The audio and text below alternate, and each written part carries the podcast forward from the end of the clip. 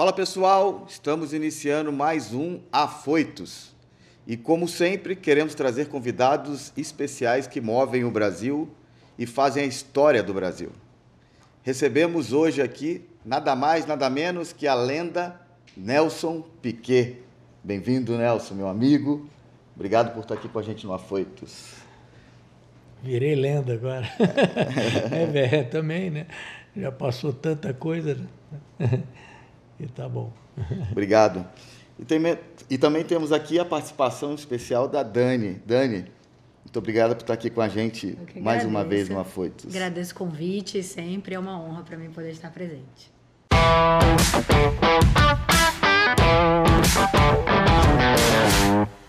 Nelson, queria te, te começar falando a respeito da capital federal, que nós temos aí grandes esportistas, né? Uh, e principalmente do automobilismo. E queria entender de você o que, que faz com que a capital federal tenha tantos uh, esportistas e principalmente do automobilismo de sucesso uh, para o nosso Brasil. Olha, primeiro eu me sinto privilegiado ter vindo para cá garoto e, e uma coisa muito bacana da, da, na mudança de, de, de morar numa cidade grande, que nem o Rio de Janeiro ou São Paulo, e morar aqui, aqui era uma maravilha. Eu, com oito anos de idade, eu saía de casa sozinho, ia para a escola classe, que era na, na, minha quadra, e almoçava em casa e de tarde ia para a escola parque. Então, a gente já começava a ser independente nessa idade. Não precisava ninguém levar para a escola, não precisava ninguém buscar na escola, sabe? Então, isso muda a vida da gente. Eu vejo os, nos nossos filhos depois, ou todo mundo, essa preocupação de levar na escola, trazer da escola e tudo. Então, Brasília, Distrito Federal, foi desenhado de uma maneira fantástica, né? E, e me sinto privilegiado ter vindo para cá é, logo, logo na inauguração é, e ter participado dessa desse crescimento de, de, desse Distrito Federal. E logo em 74 é, foi inaugurado o Autódromo de Brasília. E isso mexeu com todo mundo, todo mundo queria. Né, foi logo na época que o Emerson foi campeão do mundo e, e todo mundo queria participar de corrida, tinha o kartódromo, tinha o autódromo. Então criou muitos bons pilotos daqui que representaram o Brasil, ou representaram primeiro o Brasil e depois o Brasil. Né? Então, isso foi a característica da cidade. E, e, e, nos demais esportes, você acha que, na verdade, Brasília se destaca mais uh, porque a cidade investe no esporte ou é uma característica aqui da cidade ser plana e ter essas quadras todas? A diferença entre outras cidades do Brasil? Eu acho que que Brasília copiou muito. Hum, eu depois tive a chance também de morar nos Estados Unidos e ver a importância do esporte.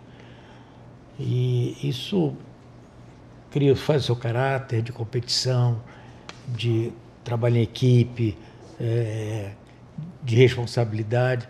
Eu acho que isso tudo, a, a, a, a cidade, o ensino naquela época, chamava para esse lado.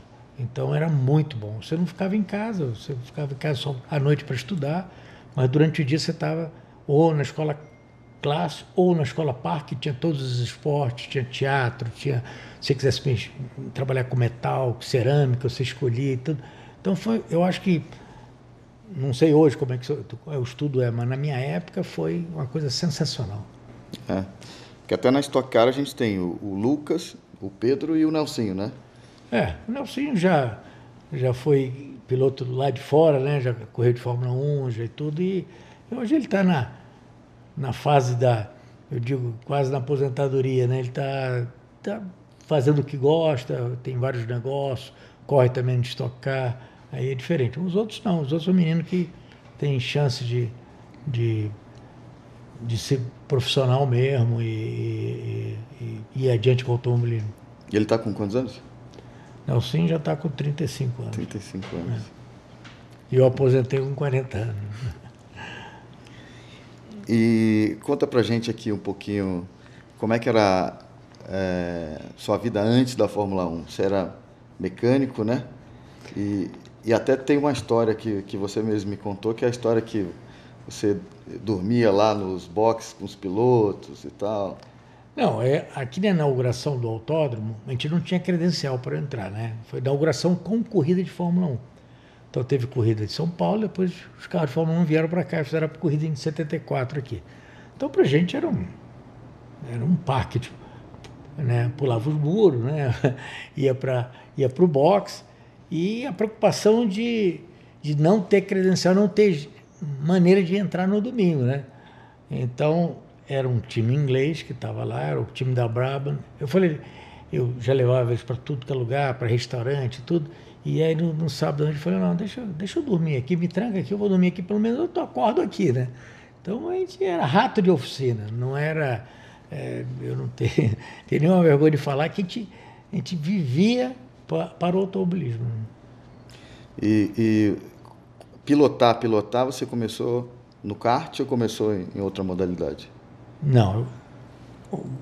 Começar a correr mesmo, inclusive o futuro de todo mundo é o kart. O kart é o segmento mais perto da Fórmula 1 que você pode imaginar. Mais perto. As reações são mais rápidas, o peso e potência hoje equivale quase tanto como o Fórmula 1. Então, o kart é a maior escola que você pode ter para chegar na Fórmula 1. Tem outras categorias aqui. É, o já foi muito mais forte no Brasil. Eu agora tenho o nosso novo presidente da, da, da, da confederação, da CBA, é, que é o Giovanni, e nós estamos enderecionando tudo para fazer o kart como é na Europa, cada vez melhor, porque esse é a escola principal para você chegar na Fórmula 1. Ou outras categorias de base, ou de que possa representar o Brasil lá fora. Mas o kart é tudo. Não sabia. Eu, tem bastante tecnologia hoje no kart, né? Tem várias categorias, tem, tem hoje tem kart com com marcha, tem kart com freio, freio nas quatro rodas, sabe? Hoje em dia é, é bem sofisticado. Sim. Tem alguma pergunta, Dani? Não, eu tenho sim. De, de kart eu acho que eu não, eu não posso ter muita condição de falar, até porque em veículos normais eu dirijo muito mal. Então, assim, meu carro ele é sempre um pouquinho batido, mas eu tenho a humildade de, de reconhecer isso. Mas eu queria falar um pouquinho, aí não sei, Sérgio, se, se você quer deixar isso para um segundo momento, sim. um pouco sobre. Eu pesquisei muito sobre atletas das Olimpíadas e as condições deles. E eu recentemente, foi há uns dois, três dias atrás, eu vi um vídeo que foi até no TikTok que me mandaram, que dá umas estatísticas meio chocantes. Primeiro que metade dos atletas, aproximadamente metade dos atletas fizeram vaquinha para ir para as Olimpíadas. Esse, esse foi o primeiro ponto. Aí as estatísticas vão descendo de uma maneira que o resumo é de, desse dos atletas olímpicos, 10% está desempregado, 15% está desempregado, e desses 15%, 10% são motoristas de aplicativo. Então, inclusive, eu, eu no programa de rádio eu falei sobre isso. Eu falei, você já pode ter, ter sido conduzido por um atleta olímpico e, e não saber. Aí eu, eu queria te perguntar assim, é, como acima de tudo, como atleta e como realmente defensor, assim, o que, que você acha que poderia ser feito? Como é que a gente, seja pelo meio de empresa, empresa tem como. Porque o patrocínio é muito fácil. O atleta, quando ele está lá em cima, Todo mundo quer patrocinar. O atleta, quando vive, precisa da condição para o treino, precisa sobreviver, precisa do equipamento. Ele não tem nada. E, e o que, que, pode ser feito para diminuir essa, essa discrepância? Olha, isso é uma pergunta. é um problema muito sério, isso não é dúvida. Eu, vamos dizer, a, a Martini, agora que ganhou a medalha de ouro, uhum eu patrocinei ela alguns anos na vela.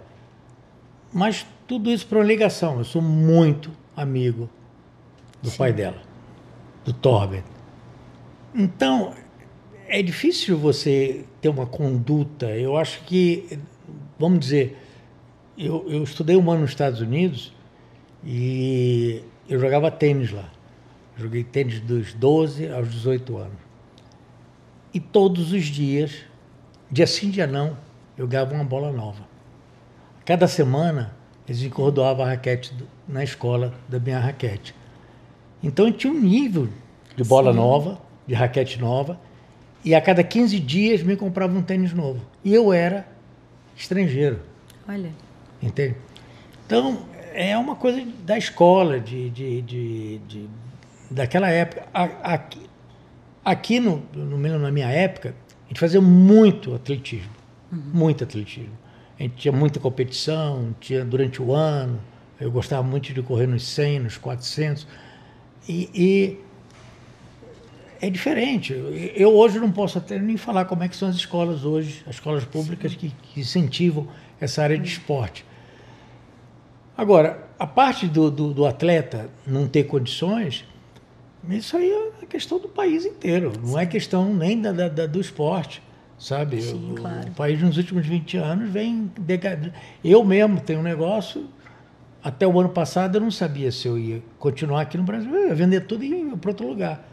É. Entende? Então, tudo isso é, depende de uma economia, de uma coisa, e é. também depois dessa da valorização dos atletas olímpicos ou, ou não olímpicos, ou atleta atletas, normal, é. Sabe?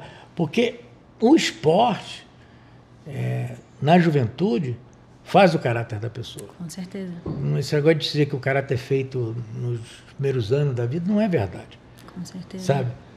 A competitividade, a obrigação, tudo isso. A disciplina, é que te, a disciplina é. é. que leva você a, a, a continuar a vida e fazer coisas boas depois dela. Né? Isso é, é, muito impressionante. Uma vez uma, uma pessoa falou isso para mim, Sérgio, acho que você talvez saiba até melhor disso.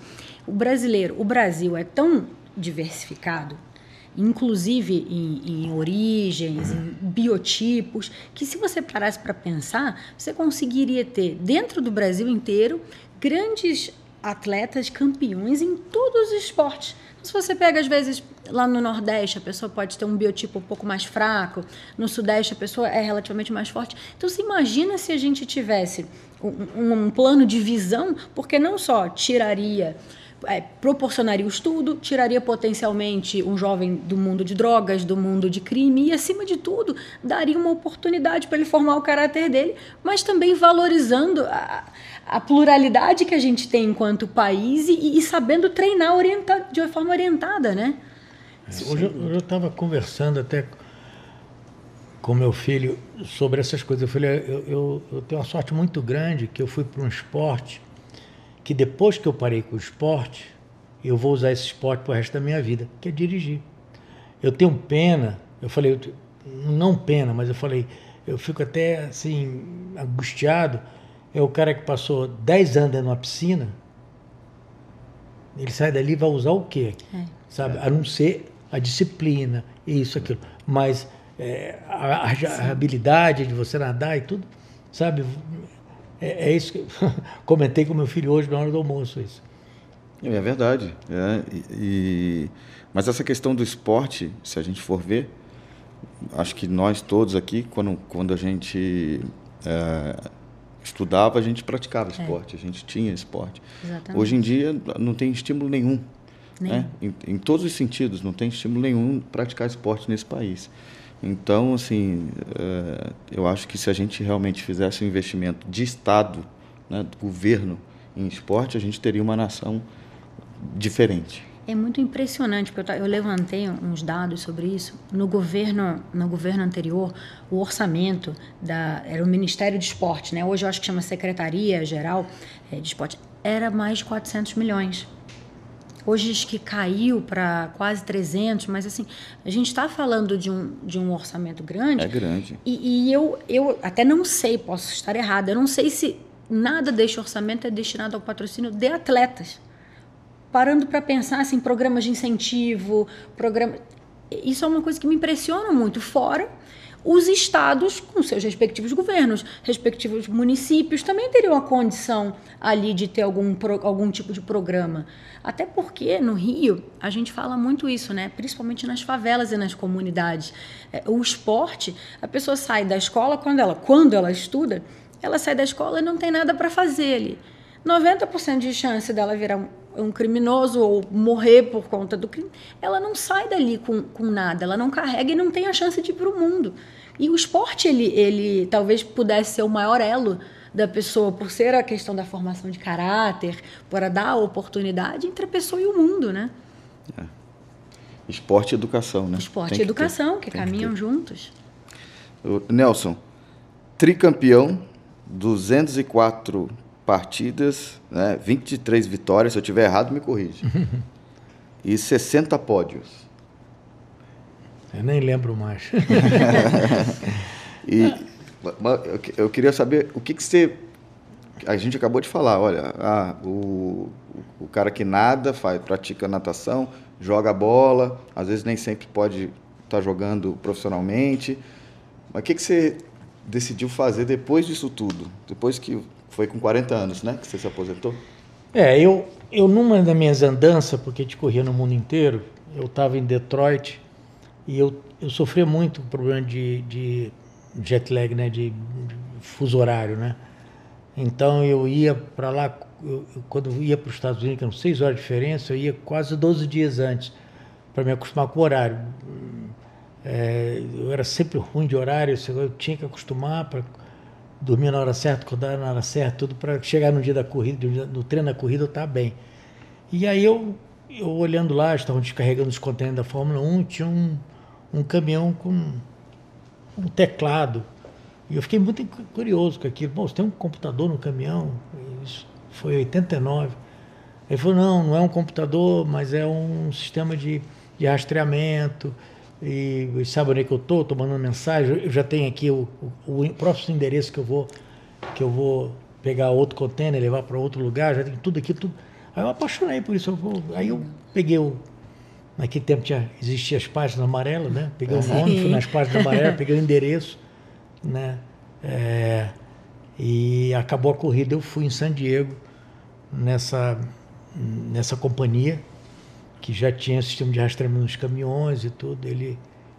E aí eu vim para o Brasil e já comecei a ficar interessado, né? Aí, interessado, e vou, e fui, fui na Embratel e, e não tinha a frequência do satélite é, é, aqui no Brasil. Lá era, era banda KU e aqui só tinha banda C. A determinação, porque cruza melhor as, as nuvens grandes e tudo. Mais ou menos desisti isso e acabou. Isso, em 91 eu, eu, eu parei de correr e minha irmã pediu para mim se eu podia fazer uma palestra na universidade. Eu falei, que uma palestra? Eu nem estudei, não sou capaz de fazer palestra. Aí fui falar com o reitor, o reitor falou, pô, mas vem conversar com os alunos, formandos, isso, aquilo. Eu falei, ah, conversar, velho. Aí eu, era uma, um grupo de uns 40 estudantes. Eu falei, ó, oh, vocês querem falar de viagem, lugares bacanas, mulheres bonitas, isso, aquilo. A gente conversa sobre qualquer coisa aqui. E essa conversa era para demorar uns 40 minutos, fiquei três horas e meio. A sala era um, um pequeno auditório, ficou com mais de 150 pessoas no final. E aí os caras me perguntaram: o que, que você vai fazer agora? E eu realmente estava um ano sem fazer muita coisa. E não sei, eu, eu contei dessa, dessa firma que eu fui, contei que eu estava procurando, que com as minhas ideias, isso, isso. E aí, quando na saída, um professor da elétrica falou: Mas olha, aquilo que você fala da antena, banda KU, é só o tamanho da antena. Você já tem um sistema, se você fizer antena banda C, você pode botar o seu. Eu falei: Você tem passaporte? Ele falou: Tem. Então vamos comigo. Vamos Aí fomos de novo lá na Qualco, que era lá em San Diego. E eu já saí de lá com contrato assinado, com, comprei já 5 mil aparelhos e vim para cá falei, agora tem que vender, né? e aí foi, tive um amigo que me ajudou muito, falou, Nelson, você não pode ser presidente de empresa, você vai ser vendedor. Todo mundo quer te conhecer, era logo que eu tinha parado de correr. E você, quando não conseguir, pede, pelo amor de Deus, para o cara comprar dois aparelhos. Você visita 10 por semana, são 20 aparelhos que você vende por semana. Para terminar a história, eu já vendi mais de 300 mil aparelhos. Uau. Tem 150 mil funcionando, que tem 28 anos a empresa. E temos filial, 60 filiais no Brasil inteiro. E é isso que eu estou fazendo agora. E, Grande empreendedor. É, é, Não, e você me tinha me falado quantos pedidos você fez inicialmente lá antes de. Você falado, ah, eu tirei tantos. Não, eu, eu, eu, eu tirei 3 mil pedidos. 3 mil eu, pedidos. eu fiz 3 mil Não. vendas para fazer Ai. o negócio funcionar mesmo e estar tá de pé e tudo. Eu tinha comprado 5 mil aparelhos, tinha que pagar. Tinha que pagar. Mas foi, foi assim, é, aquilo que eu falei, o esporte ajudou muito, isso, aquilo. Né? E eu tinha que fazer alguma coisa que é, virei vendedor. E eu, e eu era, eu sempre fui muito introvertido. Eu nunca dei muito papo. Jornalista mandar eles para aqueles lugares, eu mandava toda hora. Né? Nunca dependi muito de patrocinador. Eu, eu, meu contrato foi lá fora. Então, eu, então era bem assim. E, e realmente, quando eu vinha para o Brasil, a, a parte de jornalismo era muito ruim. Eles não sabiam de nada. E de fazer aquela pergunta idiota, e eu respondia mais idiotamente ainda. né? E, e aí virei vendedor. O vendedor engole qualquer sapo que tem e não quero saber. E no fim você pede, por favor, para o cara comprar dois e vai, e vai indo e foi. É, começou assim. E qual foi o principal desafio de empreender, de criar essa empresa assim? Foi tirar os pedidos ou foi aprender alguma coisa Não, que... o maior desafio foi alugar um transponder do satélite BrasilSat que 50% eram inoperantes. E a Embratel não queria perder a, a como é que chama? É, quebrar a homogeneia deles. Eles queriam controle. não queriam perder o controle. E aí eu fui lá várias vezes, os caras me enrolaram, enrolaram, enrolaram. E eu fui, aí eu fui no presidente, fui no Itamar. E fiz uma apresentação para ele, e ele falou, chamava de menino, ô menino, se tudo que você está falando é verdade, não se preocupa não, você vai alugar. E chamou o presidente da. Esqueci o nome agora. É... Da Anatel? Não, não era da Anatel, da, do, do, do, do... Oh, meu Deus mas deixa para lá. E aí ele veio e nós passamos seis meses para fazer esse contrato com a Embratel. A Embratel não queria, não queria, não queria. E depois que assinou o contrato, eles fizeram greve de uma semana. Gente. Eles perderam, assim, eles, e estava inoperante. E, uhum. e pagava 200 mil dólares por mês do aluguel do transporte. Que era 200 mil reais, era um para um naquela época. Uhum. Caramba. Então esse foi o maior problema que eu tive. Maior desafio. Foi vencer o corporativismo da Embratel, que eu não queria alugar de jeito nenhum. É. Interessante. Porque empreender no Brasil é, não é fácil, né? É muito difícil. Mas é, uma coisa é, é certa. Eu falo que, hoje eu falo, a coisa mais que, que mais te ajuda é a ignorância.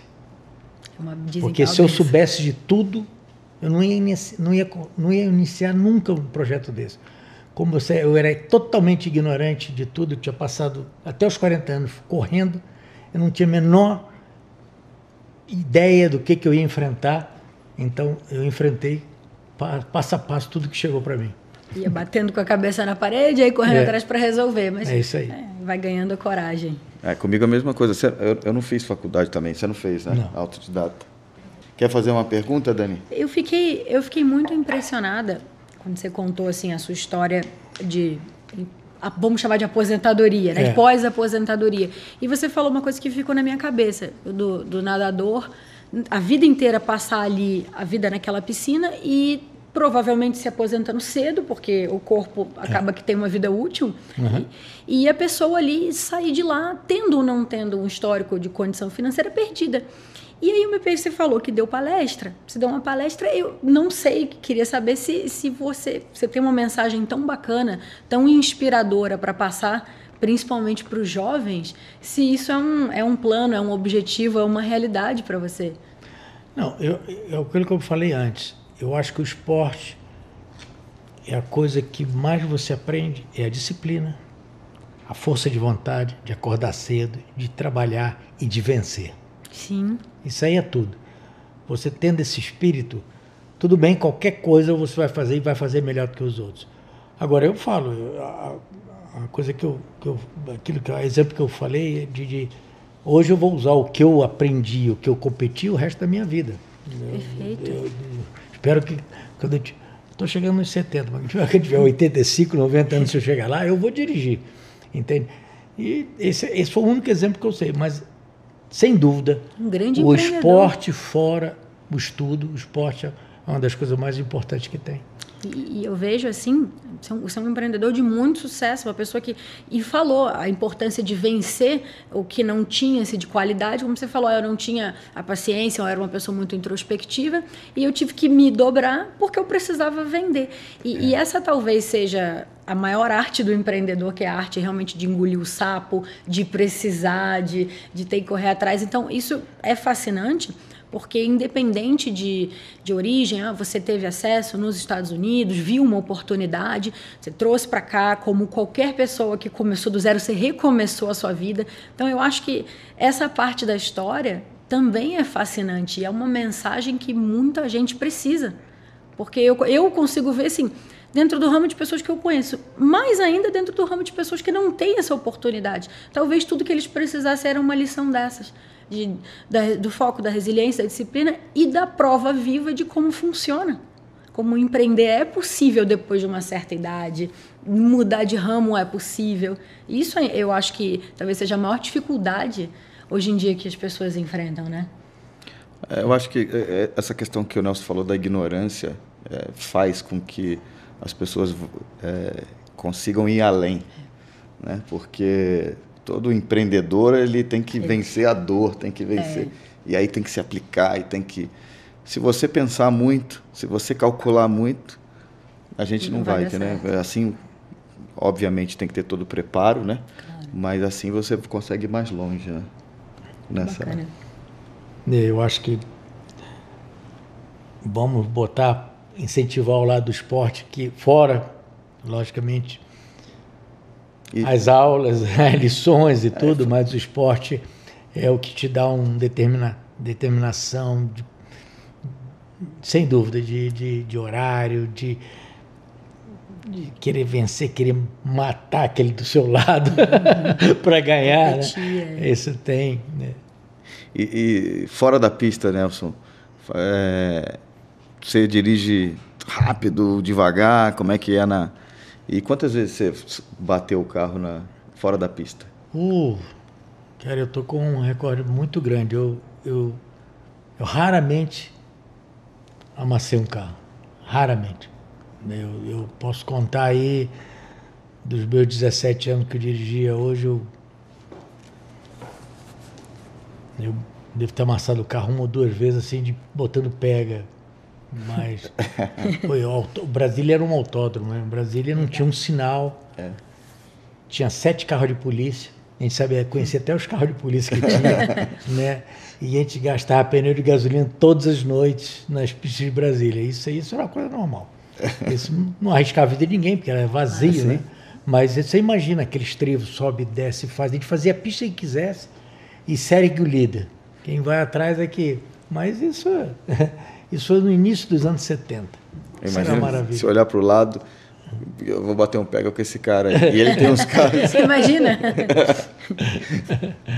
e era o tempo que os carros davam 120 por hora, né? Os carros eram Volkswagen, então, então tudo isso era compensativo, né? Hoje em dia os carros dão 250 por é. hora. Então, hoje, hoje o menino novo pega o carro do pai e da mãe, Qualquer carro hoje em dia passa de 200 por hora. Esse é, é o problema. É verdade. É, verdade. Esse é o perigo. É quase numa pista, né? E você acompanha ainda a Fórmula 1? Acompanho. E, e, como é que você enxerga e, e, até a questão de produção de novos talentos e também a questão da tecnologia nos carros ajudou? É, hoje é, o que mudou muito é, não, não é não só no carro de corrida, no carro de rua, tudo é, é tudo a parte eletrônica, né? Na minha época, a gente corria, tinha acelerador, freio, embreagem, tinha as marchas, tinha direção normal. Hoje tem direção hidráulica, você troca as marchas na borboleta. É, hoje, é, hoje o piloto, se quiser guiar até 50 anos, guia. Isso é diferente. Era, o, o, o esforço físico que tinha antigamente era duas vezes mais do que tem hoje. Agora, os carros são mais rápidos hoje, são em curva, são, tem mais pressão aerodinâmica, os pneus são melhores e tudo. Antes escorregava os carros, hoje nos carros não escorregam mais. Né? Então tem, tem diferença. Se você fala assim, era melhor antes, é melhor agora, não. É todo, toda, toda evolução é sempre melhor. Claro. Agora, nossa época. Eu vejo os carros que eu não corri, que eram os carros totalmente abertos, sem cinto de segurança, sem capacete, sem nada.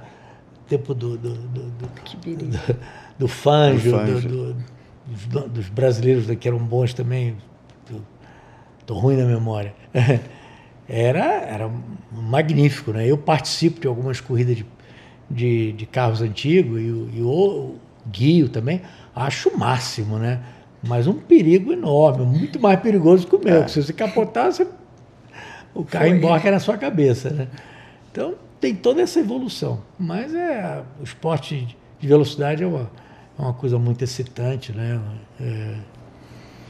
Adrenalina. É. Eu fui visitar o Nelson, ele me mostrou os carros, né? E aí, alguns com motor, né? É, muito potente. Imagina. E aí eu falei para ele, ah, mas isso que tem, eu não vejo graça no carro elétrico, é. um, um, é, carro com motor, a combustão, o barulhinho do carro e tal.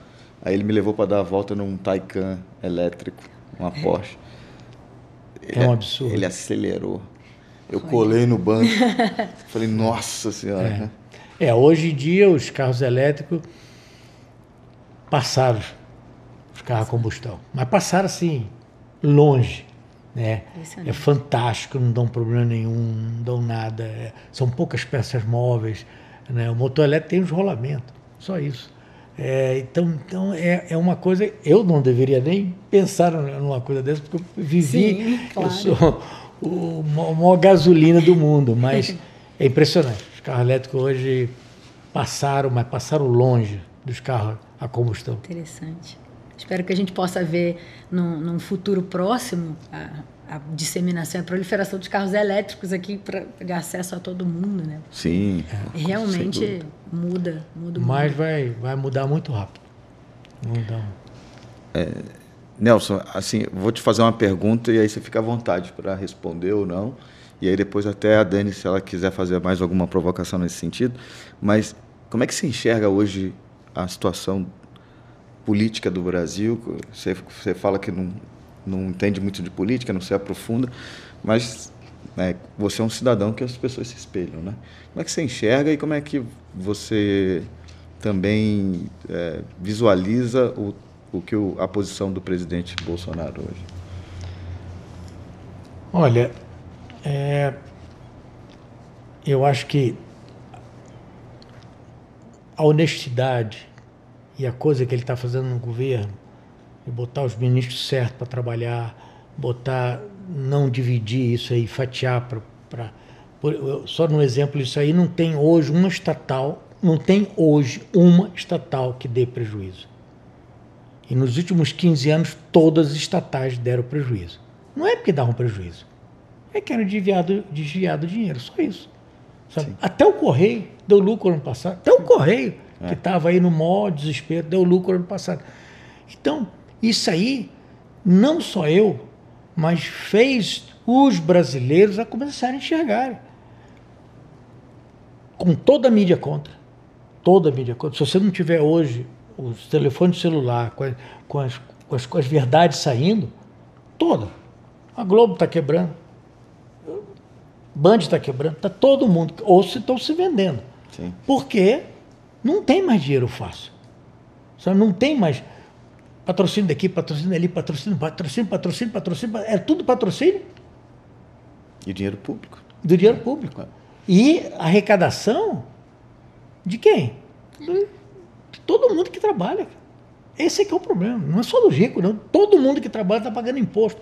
Tudo que você compra tem um imposto enorme em cima. A gasolina tem um imposto enorme em cima os, postos eh, dos impostos estaduais e federais. Federais é pequeno, mas estadual os postos enorme. A metade do que você paga na gasolina é imposto. É imposto. Então, gente, é, é, sabe, isso tem que acabar.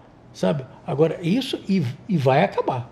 Vai acabar. Devagarinho vai acabar. Agora, ninguém chega de uma hora para outra e consegue mudar mudar as coisas. A não ser se você se é dono da companhia, eu mudo. É.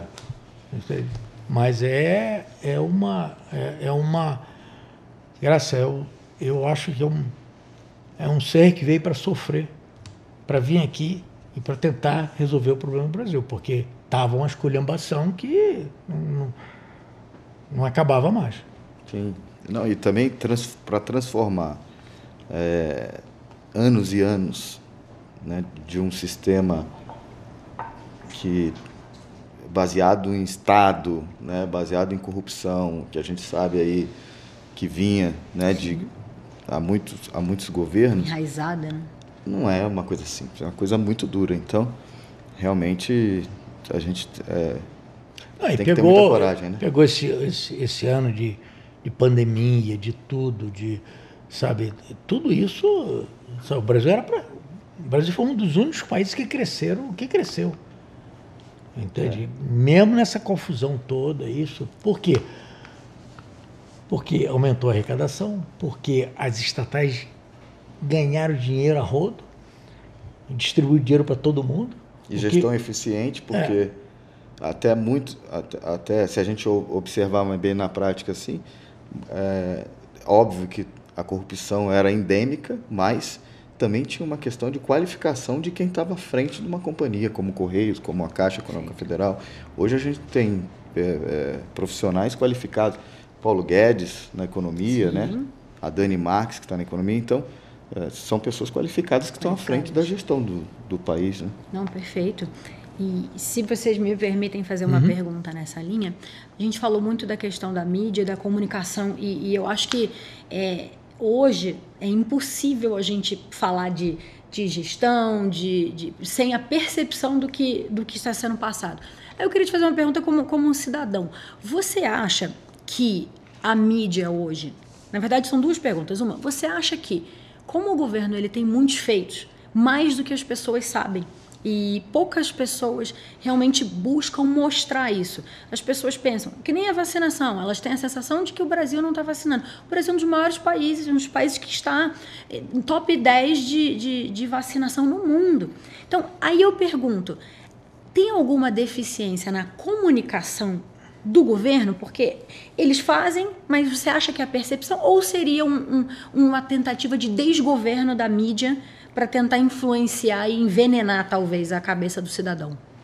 Aconteceu, não era da sua época, aconteceu a mesma coisa com o Collor. Sim. O Collor bateu de frente com a mídia Sim. e a mídia era tão forte que tirou ele. Isso aí. Elegeu Tent... antes, né? É. é. Tentaram fazer agora com o Breno e quebrar a cara. Porque ele não deixa o rabo de fora. Não faz as coisas erradas. E ele prova que está fazendo porque você está vendo os resultados das estatais. Então, você está vendo o resultado. Não tem, não, tem, não tem como você inventar qualquer coisa. Fizeram uma CPU e CPI para inventar a irresponsabilidade dele. Começou com isso, começou, aí teve a Copa Brasil, teve não sei o quê, teve. Cada, cada semana um assunto diferente para ver se pegava alguma coisa. Tá aí. Estão gastando dinheiro.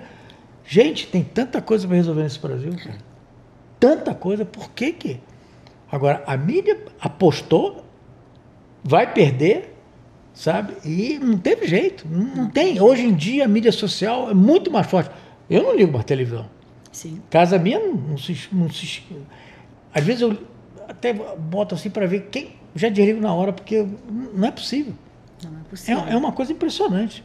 Sabe? Eu, eu fico. Agora, graças a Deus, nós temos Outro dia eu perguntei, outro dia eu fui numa reunião, eu tenho um grupo de empresários, eu perguntei, vocês podem me informar? Todos os 220 milhões de pessoas no Brasil, quer dizer, ou então aqueles com mais de 15 anos, tem telefone celular? Todo mundo falou, tem. Aí eu falei, então não tem problema. Tem. Então não tem problema. Porque o problema era a é desinformação de quem não tem.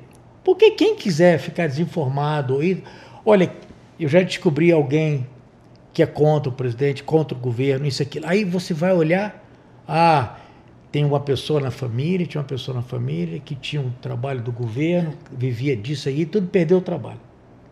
Aí é contra, é contra o Bolsonaro total. Mas são poucos. Mas Sim. já encontrei família aqui, eu falei, mas por que, que o cara ia ser? Ah, eu fui descobrir. Não, o cara era isso aqui. Né? Tinha uma pessoa da família que perdeu o emprego porque era, era do governo, assim, pronto. É, ou se beneficiava é. de alguma. É. que é, eu não sou contra é, quem pensa diferente de mim politicamente.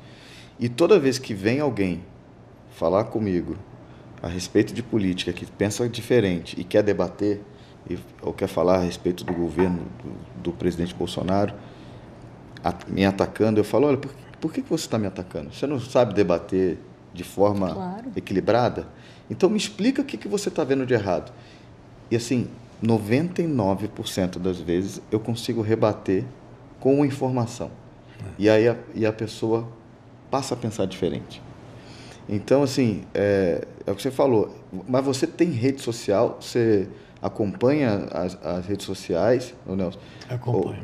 Ou, ou é Acompanho. mais WhatsApp? Não, não, não. Só o WhatsApp, um pouco de Instagram, mas é mais o WhatsApp e eu tenho as redes é, de informação, tudo. Sim. Mas é, é, televisão aberta não vejo mais. Então, é. porque agora é, a, tem um lado bom e um lado ruim né, das redes e tudo. Porque tem gente que se esconde. Normalmente essas pessoas que atacam são pessoas que têm perfis fechados ou são fakes, né? Sim. E aí atacam, mas e aí você vai ver essas pessoas elas querem outro tipo de, de, de sociedade, né? Da libertinagem, Exatamente. querem usar droga onde elas quiserem, fazer elas querem o um caos. É, é. quebrar as coisas. Então, então assim, é, mas a rede social eu acho que vai ajudar bastante. Só que estão querendo já controlar também, né? Com a CPI aí é. da, das, da, da, da, Covid, que é. já juntou com a fake news. É. E aí um ativismo negócio... de palanque essa, essa, é. essa CPI, né? É. Quem, a quem mas sabe, interessa. Mas sabe qual é o medo? É o medo que essa informação que tá, todo mundo está tendo vai ter votação agora em 2022.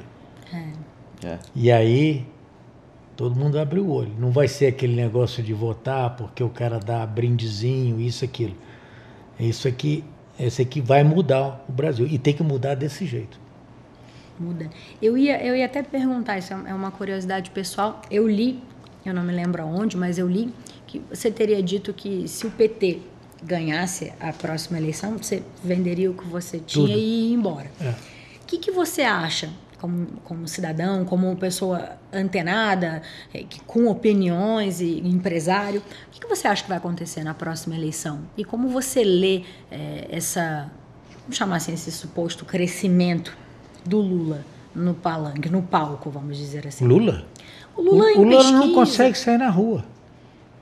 Ele não consegue sair na rua. Não é só o Lula, não. Tem muito petista que não conseguem mais ir em lugar nenhum. Sim. Sim, não, não existe isso. Não existe.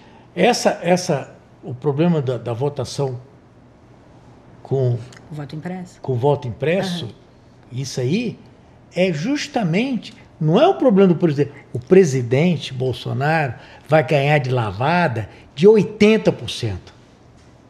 Não, sabe? É, é, o presidente, esse negócio da motocicleta, não foi ideia dele. Convidaram ele aqui em Brasília. Isso virou todo, se ele quiser ir toda semana andar de motocicleta com, com, com todos os motociclistas, o pessoal da bicicleta está pedindo, está todo mundo, sabe? Está todo mundo enxergando que ele só quer o bem. Então, Outro dia eu viajei com o presidente e tinha um sapato que você compra na feira do Guará ali, que é de sola de caminhão. Eu olhei e falei, não acreditei. Ele falou, super confortável, custa 46 reais. Eu falei, eu não acredito num negócio desse. Sabe? É ele. É. Sim. Ele trabalha o dia inteiro tomando porrada da mídia e fazendo as coisas certas. Fazendo, ele não se importa, ele faz as coisas certas. Ele acabou de provar agora que teve um hack que passou sete meses dentro do, do, do, do Tribunal Eleitoral. E agora que os caras. E, e, e, é, e é relatório deles do, é, do, do, do, do TSE. Do, é, do TSE. É. Entende? Então, você vê, os caras escondiam. Isso foi isso em 2018, sabe? Então, pra você ver como é que é. Então, você acha que ele não vai ter dificuldade na De jeito nenhum. Se tiver uma eleição normal, mas é assim, primeiro turno, de 70%. Sabe? O Nordeste adora ele, que era contra ele. Vai ver se o PT vai lá. Vai ver se o Lula vai sair do ônibus lá. Não sai. Não tem jeito. Sabe? O, isso, a, a mídia social mudou, mudou tudo. É, e a, a imprensa. É, a imprensa não, o sistema, né? Entendeu que não tem tempo e não tem ninguém que possa, poderia ser supostamente uma terceira via.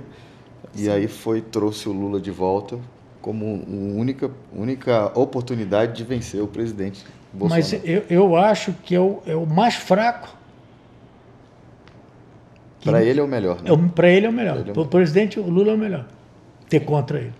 Eles a minha opinião. Olha que eu não entendo nada de política, mas o que eu escuto, que eu tenho filial, que eu viajo, isso, aquilo. Eu nunca cheguei, nunca cheguei no local para o cara não falar, ô, oh, toma aí, o Bolsonaro, isso, aquilo. Nunca. Nunca cheguei no local que faça, falou o contrário disso. É impressionante. É uma, é uma perspectiva de quem está na rua, quem está na ponta e quem, quem enxerga, né? Porque a própria rede social, mesmo com o papel de, de informar, de dar oportunidade, muitas vezes por conta dos perfis falsos, por conta do, da própria fake news, as pessoas acabam não tendo a percepção. Então é muito interessante quando a gente tem a oportunidade de estar tá na rua e ouvir das pessoas o que talvez não, não, não se reflita no que está falando, mas que é o que pode, que é a tendência, né? Uhum. Então isso, isso é, é bem. É, tem que ser. Sair da bolha, né? É. Porque, porque quando Não, você está dentro é. da sua casa ali é. assistindo a televisão, inclusive eu tive o Covid, né? E é, se eu tivesse tido Covid no meio dessa pandemia, assistindo a televisão, porque de vez em quando eu mesmo assistindo a televisão, eu falo, cara, tô, acho que eu estou sem ar. É, eu cansei porque, de ter sintoma assistindo televisão também. Porque é, é horrível, né? O terrorismo que fazem. É. Inclusive, eu, eu, eu tenho uma ex-funcionária minha, e eu não acreditava nesse negócio de falso Covid, né? Uma ex-funcionária minha me mandou um WhatsApp falando, Sérgio, você tem algum contato no Ministério da Saúde? Eu falei, mas por que você quer contato no Ministério da Saúde? Ela falou, porque a minha madrinha faleceu de câncer Ontem as meninas entraram pra, na hora de, de, desligar os aparelhos e tal, e hoje não querem liberar o corpo dizendo que morreu de Covid. Que e elas não podem se despedir isso, da, da mãe delas.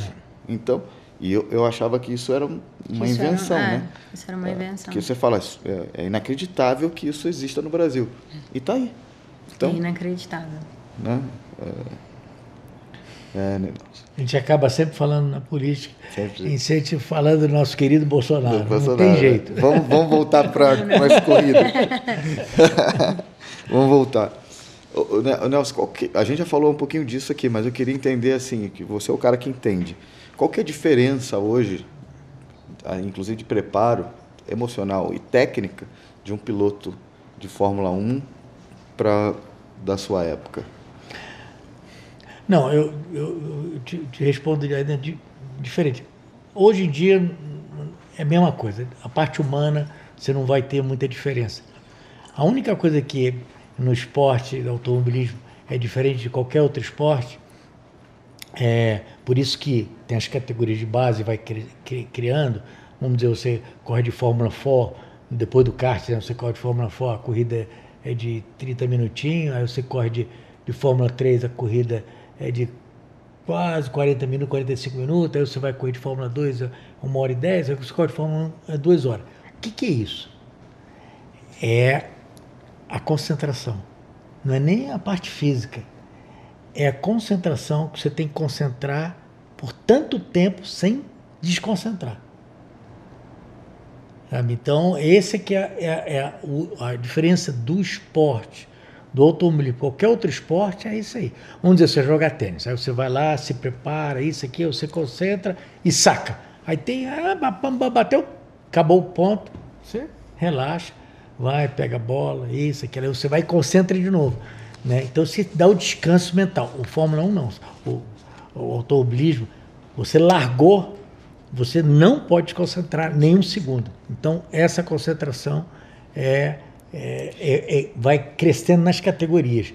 Então você vai aprendendo a concentrar. E aí tem corrida que quando você para, você realmente fica exausto, mas é mais exausto mental do que qualquer outra coisa. Tem, tem até uma história engraçada que é te pegaram filmando você bem concentrado no carro, não foi? é, aquilo tinha chegado de uma farra às 5 horas da manhã, sem responsabilidade, estava morrendo de sono, eu dormia no carro. Eu dormia que nem cachorro, em qualquer lugar. Eu dormindo lá, e depois, ultimamente, eu vi o Galvão as, as, as, naquele tempo o Galvão falou, nossa, olha só, ele está concentrado. Eu estava dormindo. Está concentrado. Galvão entende muito de Fórmula 1? Olha, o, o Galvão, quando eu parei de correr, é, a Globo me chamou lá que queria que eu fizesse comentarista e tudo. Eu falei, olha, não vai dar certo, cara. É, era o Boni pai, né, era o filho. Aí eu falei, pô, não vai dar certo. Eu conhecia ele de, de praia, de festa. Aí ele falou, olha, quer ver? Eu vou te dar um exemplo. Bota qualquer, bota aí, qualquer corrida que você quiser. Quando eu levantar o braço, vocês param, eu falo. Aí começou a corrida, ah, aí o Galvão falou uma besteira lá, eu Galvão, não é assim. É assim, assim, assim, assim. Continua. Não, Galvão, não é assim, é assim, é assim. 15 minutos de corrida, eu tinha, eu tinha interrompido 10 vezes, cara. Eu falei, não vai dar certo, isso não vai dar certo, eu não vou deixar barato e, e vocês vão me mandar embora. Que não fazer um contrato comigo longo, eu falei, não vai dar certo. Melhor não. e tem alguma corrida que você se arrepende de ter corrido? E alguma história mais dramática, assim, tirando do acidente? Né? acidente não, eu, eu. Não, o acidente já tinha parado de correr. Não, em 86, é, eu perdi o campeonato porque eu tive falha de dois motores, era para ganhar um campeonato fácil, 86, e eu fiquei disputando com, Pro, com, com o Manso e acabou ganhando o Prost. Né? A gente, a gente corria no mesmo time e nós perdemos e o Prost ganhou. E aí, em 87, eu não deveria ter ganhado o campeonato. Eu, eu, eu bati, tive uma batida, bati com a cabeça na parede e perdi a profundidade da visão. Perdi 80% da profundidade.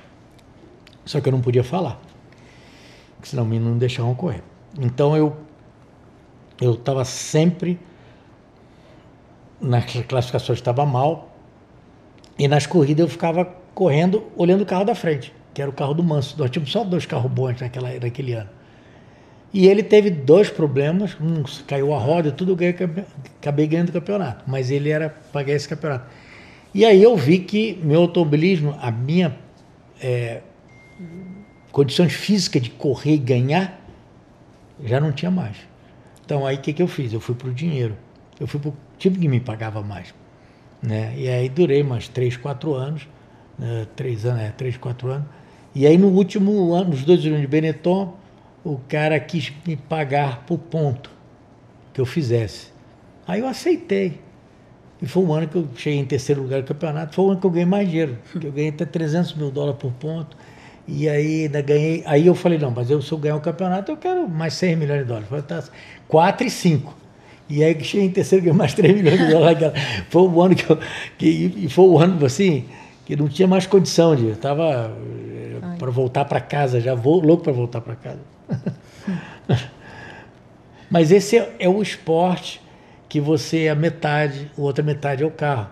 Já na natação, é, ou no tênis, ou isso. Se você não tiver 100%, esquece. Você não. Você não...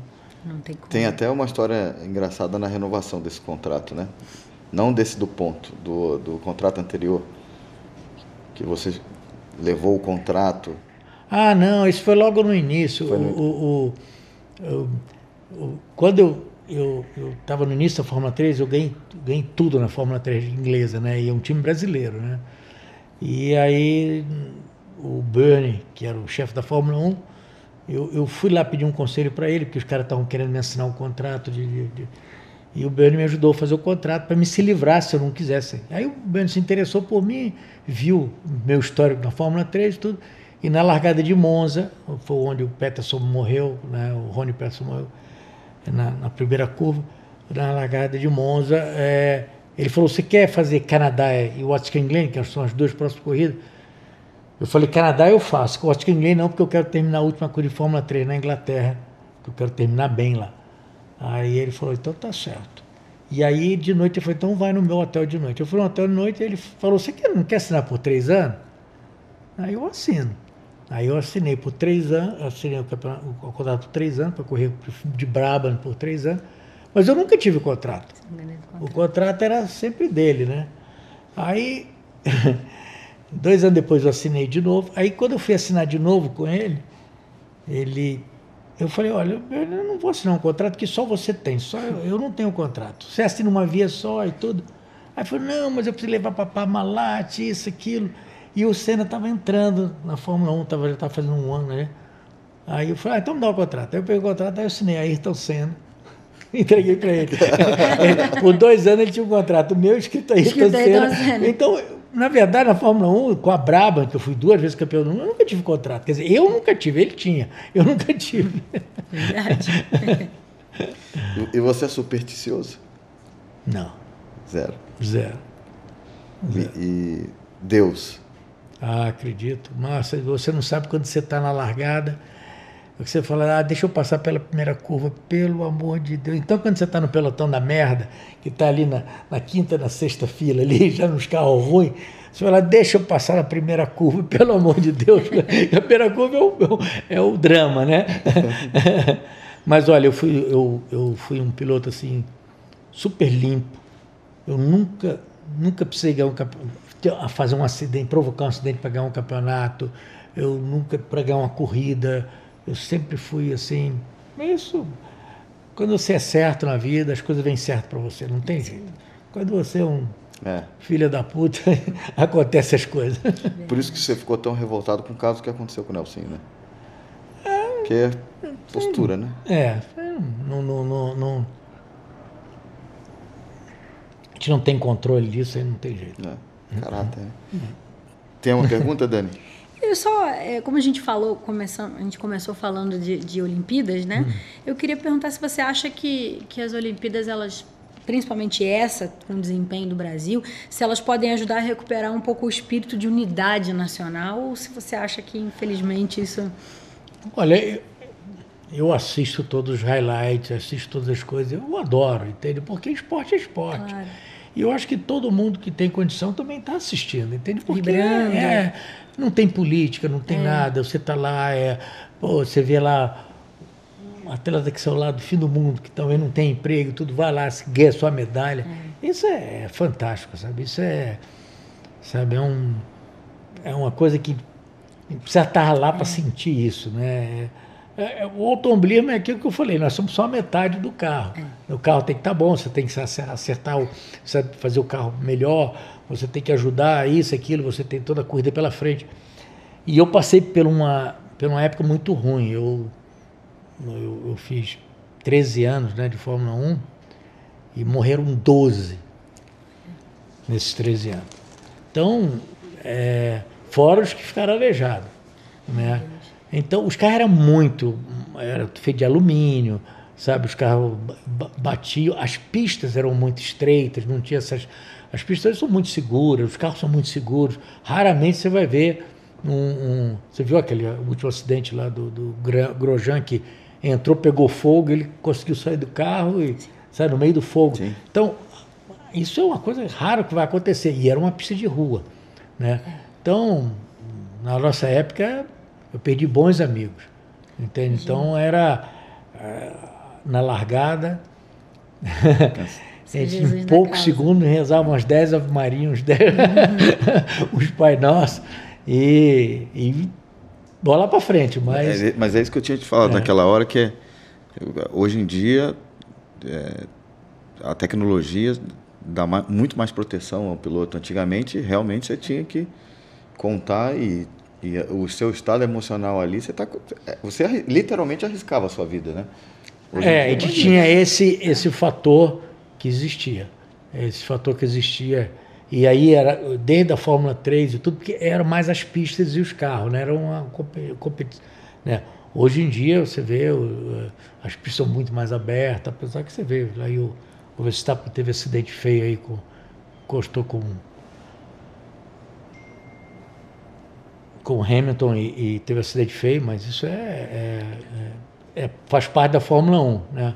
Mas tá louco. É, era muito, era Era, você estava sentado largando. E a gente era muito amigo naquele tempo, a gente saía junto à noite, e ficava praticamente todo mundo no mesmo hotel, sabe? O grupo era mais, mais, mais friendly. Hoje em dia os caras nem se falam. É, é uma, é um horror. Né? Então aí você estava com. No outro dia você não estava mais. O cara não estava mais lá. E isso, isso não era fácil. É. Deixa eu te perguntar uma coisa. É, qual que é, e aí, se você puder traduzir isso com, com a sua sinceridade, que é a sua característica, qual que é a sensação de ser o campeão do mundo na Fórmula 1 e, e, se, e ser visto como um herói pela sua nação, pelo, pelo Brasil? Olha, primeiro eu nunca pensei assim, né? Eu fui campeão, fiz minha obrigação lá no trabalho que eu tinha, ganhava para isso e tudo. Eu era maluco por, por, mecânica, por acertar o carro, por mexer. Depois eu, eu, eu sofri muito com a imprensa também. Eu saí daqui de Brasília e fui correr contra os paulistas. Então, era só paulista, paulista Sim. até ganhar o campeonato. Depois eu saí e fui para a Inglaterra, fui para a Europa, e eu fui terceiro no campeonato europeu primeiro, né? E um paulista foi lá e ganhou três corridas de, de, de Fórmula 4. Foram buscar ele de carro aberto em, em Guarulhos, de carro de bombeiro. Eu falei, o, o campeonato que esse menino for fazer, eu vou fazer junto. Porque é a única maneira de aparecer. Né? E depois na Fórmula 1, quando eu fui para a Fórmula 1, também eu era, sabe, eu fui para Fórmula 1, comecei a ganhar no segundo ano, perdi o campeonato da última corrida que quebrou o motor, né, em 1980. Né? Quando eu ganhei em 81, se acordaram da coisa. Mas eu, eu uma coisa certa, você acorda no outro dia, você tem dor, você tem dor de barriga, você tem fome, então não mudou nada em você. A verdade é, não mudou nada. Tudo bem. É uma coisa que nunca ninguém vai tirar de você. Né? O campeonato você ganhou. Mas não é que muda a sua vida. Você tem que trabalhar o dia inteiro. Se eu não sair daqui não for trabalhar na minha empresa, for ver os problemas que tem, isso, aquilo, o negócio vai, vai melar. Entende? Então eu, eu vivo dia a dia e não me importo muito, não. Porque se eu sou, se eu deixei de ser. É, eu podia ter sido, na verdade, eu podia ser cinco vezes campeão do mundo. Não fui. Mas você buscou isso? Não, eu quero não, ser campeão? Não, não. Ou você via eu só queria como guiar. trabalho? Só, só... Eu queria guiar. Eu queria ganhar e queria ganhar as corridas, mas ganhar o campeonato do mundo era um. Sabe? Eu nem, Você, nem é, pensava um negócio desse. É, é, um homem competitivo, né? É. É o dia a dia. No dia a dia. É. A gente a está chegando no final aqui, a gente tem uma pergunta. Depois eu vou deixar também, Dani, você fazer também mais uma pergunta, mas a gente tem uma pergunta aqui que é o que te deixa afoito? É, no bom sentido. Coragem, determinação. Hoje, com, realizado com 70 anos, é, sua empresa. Tô Quase chegando. 70, né? Quase. Estou chegando. É. Não, eu, eu. Cara, eu tenho. Eu tenho meu. Agora a gente falar nisso. É, a gente chega nessa época da vida, né? Com, a gente tem muita preocupação de você não estar tá aqui. não vou nem falar. O que, que vai acontecer com a família toda? Eu vou aproveitar, então já vou até emendar numa, numa pergunta e depois eu deixar a Dani fazer a última pergunta, que é aproveitar essa sua uhum. verdade. Queria que você, como um grande campeão, um cara que eu admiro, um grande brasileiro, eu queria que você deixasse uma mensagem para o nosso povo brasileiro que eu acho que precisa hoje escutar uma, uma mensagem e uma verdade. Olha, nós estamos pela primeira vez, eu nunca me envolvi com política é, e pela primeira vez hoje eu me envolvo um pouco porque eu estou vendo que nós temos uma chance muito grande. Nós temos um país riquíssimo de tudo. Não tem nada para dar errado aqui, a não ser botar as coisas para funcionar do jeito certo. Tudo. Nós temos terras enormes, é, pode ser plantadas, nós temos riquezas enormes no Brasil. É, só precisa de um, uma administração, coisa que está acontecendo agora, e vai mirar. Se tiver esse governo do jeito que está indo, por mais três ou quatro mandatos, aí eu vou falar, nós vamos virar esse país, é, vai criar uma riqueza para todo mundo e nós vamos sair dessa miséria que tem hoje, de todo mundo que, que falta emprego e tudo. Então, essa é, é, é, é a minha visão.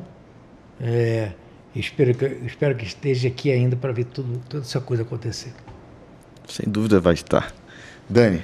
Não, eu, eu diante desse, desses últimos, né, dessas verdades, como disse o Serginho, também fiquei bastante emocionada. Então, acho que eu não tenho, eu não quero perguntar nada, só agradecer pela, pela oportunidade mesmo de, ter, de, estar aprendendo tanto aqui e saindo um pouco do meu mundo também. Acho que essa é a grande beleza da vida, né? A gente aprender em todos os aspectos. Então, parabéns. Nelson, eu tenho a honra de poder, nesse momento, te chamar de amigo. É, sem dúvida, uma das pessoas que eu mais tive o prazer de conhecer. Até agradecer ao Alexandre que me apresentou, né? um grande amigo também, me apresentou hum. o Nelson. E eu sei que você não gosta de ser hum. bajulado, mas para mim, cara, é, realmente eu cresci vendo é, você como uma referência, né? E hoje ter você aqui e a gente poder falar até um pouquinho da história que vai ficar para a história, né? É, do nosso país é, é, algo que não tem preço. Então, muito obrigado por estar aqui com a gente hoje, viu? Obrigado a você. E eu vou te dar um presente. Olha só que, que a gente tem aqui, que o mago do desenho faz para todo mundo que, que vem. Isso é lindo. Hum. E é uma homenagem nossa aqui do, do Afoitos para você. Vou enquadrar lá e botar na minha garagem. Vai ser um prazer. Ver, Junto com meus carros. Viu? Muito, Muito obrigado, bom. Nelson. Muito obrigado, obrigado viu? Obrigado. Dani, obrigado também obrigado. por estar aqui com a gente mais uma vez. Para mim é sempre uma, uma aula e uma honra, então eu fico muito feliz de poder participar. Obrigado. Obrigado Pessoal, a gente vai ficando por aqui com mais um Afoitos e eu aguardo vocês quinta-feira, 21 horas, para que a gente possa ver sempre uma entrevista com personalidades, empresários é, que movem o país para frente, nosso Brasil para frente, que isso que é que importa. Fiquem com Deus e até a próxima.